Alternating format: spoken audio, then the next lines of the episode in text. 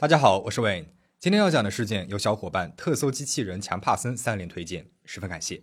今天要讲的案子发生在前苏联，凶手是专门瞄准警方人员下手的，而案件的调查也是一波三折。比尔姆市是俄罗斯联邦比尔姆边疆区的首府，是俄罗斯重要的工业城市，也是乌拉尔地区的工业、科学和文化中心。今天的故事就发生在这里。一九七四年十二月二十五日，一个寒冷的清晨，交警卡马洛夫照常在比尔姆城郊洛巴诺沃村的交通岗哨附近巡逻。突然，他发现了一个很不寻常的状况：岗哨站的门是打开着的。他立刻警觉起来，小心地走进去查看。紧接着进入眼帘的是极其骇人的一幕：他的同事交警诺霍夫被人残忍地杀害了。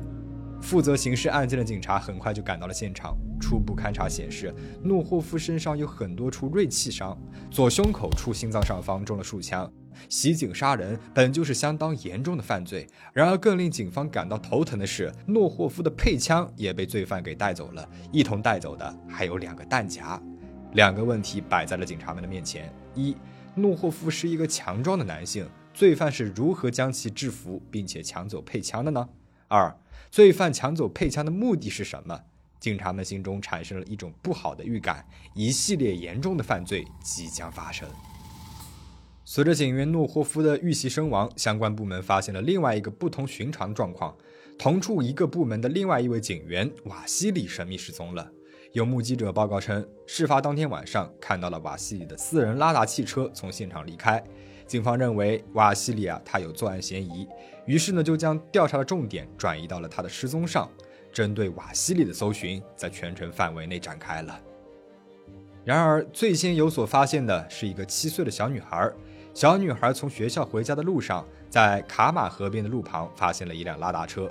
小女孩被好奇心引着，透过窗户往车子里面看去，仪表盘和车门上有着血液干掉后留下来的褐色斑点。女孩她非常警觉，立刻就明白了车子里面的斑点是什么。她跑着回到了家里面，并且拨打了报警电话，向警察汇报了发现可疑车辆的地点和车牌号。调查显示，这正是失踪的警员瓦西里的车子，车内有人被射杀的痕迹，子弹击中了仪表盘上数字一百六的位置。调查的第四天，警方在城市的另外一边郊外的雪地里发现了瓦西里的尸体，他被人从后射击数枪致死。死亡人数上升到了两个警员，调查往另外一个方向展开。在第一个警员诺霍夫遇害的一公里之外，有一个军事检查站。检查站里面的人向警方反映，在案发的前一天，有人在路上与诺霍夫发生了激烈的冲突。当天，有一辆大巴车摇摇晃晃地在路上行驶，诺霍夫作为交警上前试图让车子停下来，然而大巴车却绕过了他开走了。诺霍夫联系了军事检查站，报告了危险驾驶的情况。于是军事检查站封锁了道路，把大巴车给拦了下来。车子上面呢就两个人，一个是醉酒驾驶的司机，而另外一个是当地部门的领导尼古拉耶夫。赶来的诺霍夫给两个人开了十五卢布的罚款，并且没收了司机的驾照，期限是十二个月。苏联时期针对驾照和道路安全的管理相当严格。如果是轻度的违章，交警会在驾照上面打一个孔。当驾照打孔满三次，那么就会被没收驾照。如果是中度违章，就会被责令重新考取驾照。如果是严重违章，就会被立刻没收驾照，并且在相当长的一段时间内没有办法重新获得驾照。处罚过后，尼古拉耶夫相当不满，一直在对诺霍夫出言不逊。那么，会不会是尼古拉耶夫或是司机报复杀人呢？警方先从对司机的调查开始了。警方找到了当时的罚单，有司机的签名，却没有找到被没收的驾照。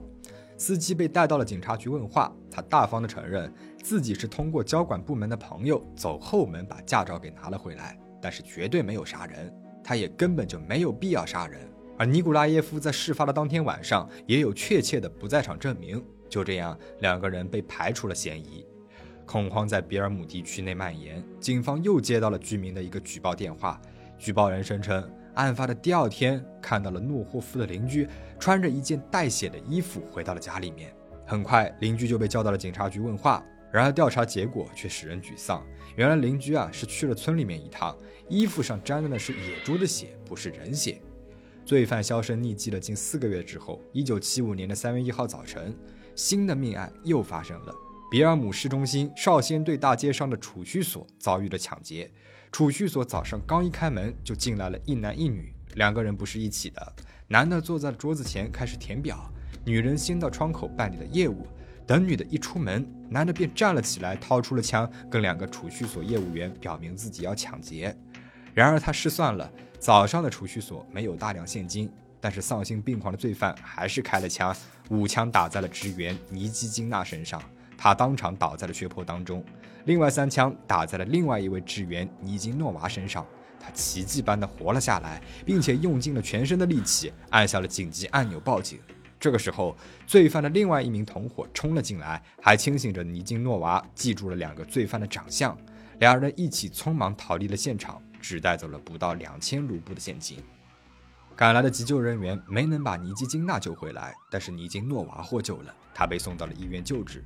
就在尼金诺娃在医院住院治疗期间，警方又收到了另外一个震惊的消息：有人试图通过窗户挤进病房，并且杀死尼金诺娃。但是万幸的是，他没有成功。尼金诺娃再次的化险为夷。显然，罪犯就是奔着灭口来的，因为尼金诺娃作为目击者，能够认出他们。警方在储蓄所里面找到了第一名进入案发现场罪犯填写的表格，表格上留有他的笔记。针对笔记，警方对比尔姆市的数十万适龄男性展开了比对。苏联时期，人均受教育水平都非常高，绝大部分的人啊都受过大学本科或者是职业技术学院的教育。在农业技术学院对比往届毕业生笔记的调查当中，一位在教育部门工作过的女性认出来了其中一位罪犯的笔记。然而不巧的是，这位罪犯曾是这位女性的前夫。他不动声色地把有前夫笔记的文件给藏了起来，并且暗中的通知了他的前夫，告诉他警察正在找他。就这样。罪犯再次躲过了警方的追查。随着警方抓捕一次次的失利，罪犯的行为变得更为猖狂起来。一九七六年，一个军事哨所的士兵在凌晨例行巡逻时，听到了一个奇怪的沙沙声响。就在士兵警觉的四处查看时，被人从背后用手枪射击了三枪。其他士兵听到了枪声之后，迅速赶来，袭击者慌忙逃离现场。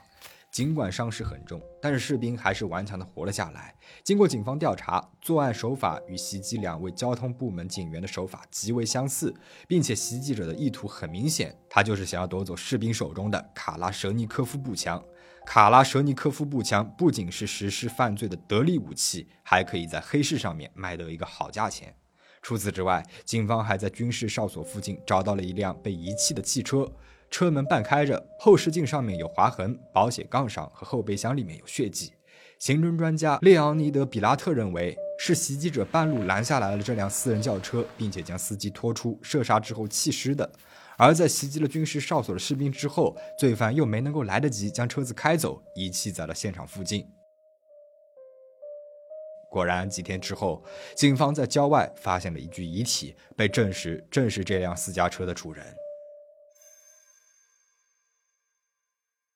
为了抓到猖狂的犯罪者，警方想到了一个新的办法。他们找到了在储蓄所抢劫案当中幸存下来的尼金诺娃，帮他换了新的住所，避免罪犯找到他。然后有两名探员保护着，每天在城市当中散步，试图寻找罪犯的身影。就在计划实施后的几天以后，在市场附近，尼金诺娃突然呆住了，然后就转身离开。探员们注意到了尼金诺娃的异常反应，问他是否发现了什么。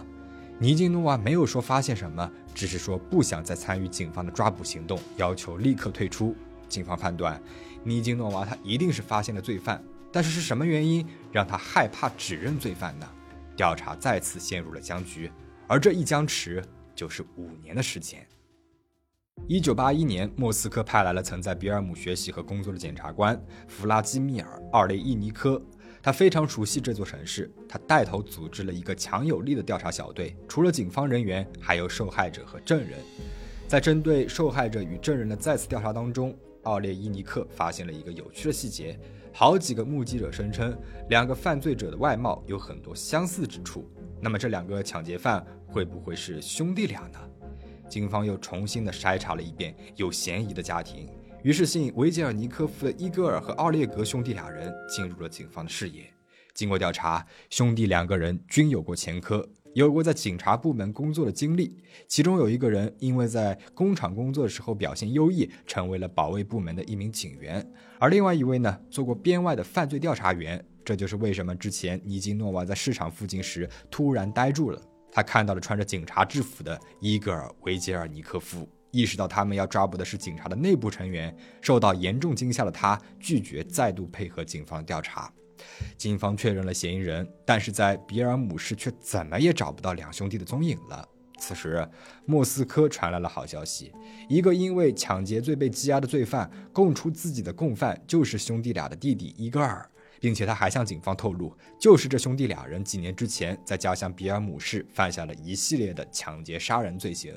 可是兄弟俩又为什么要分道扬镳，不再共同犯罪了呢？原因说来非常的离谱。弟弟伊戈尔迷倒了哥哥奥列格的妻子，把哥哥的妻子占为己有。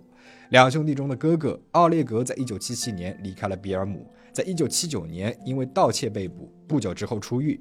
而弟弟伊戈尔在1976年因为盗窃被抓现行，然后被从警察部门开除。但是当时谁也没有想到，兄弟两个人竟然就是警方苦苦寻找的抢劫犯。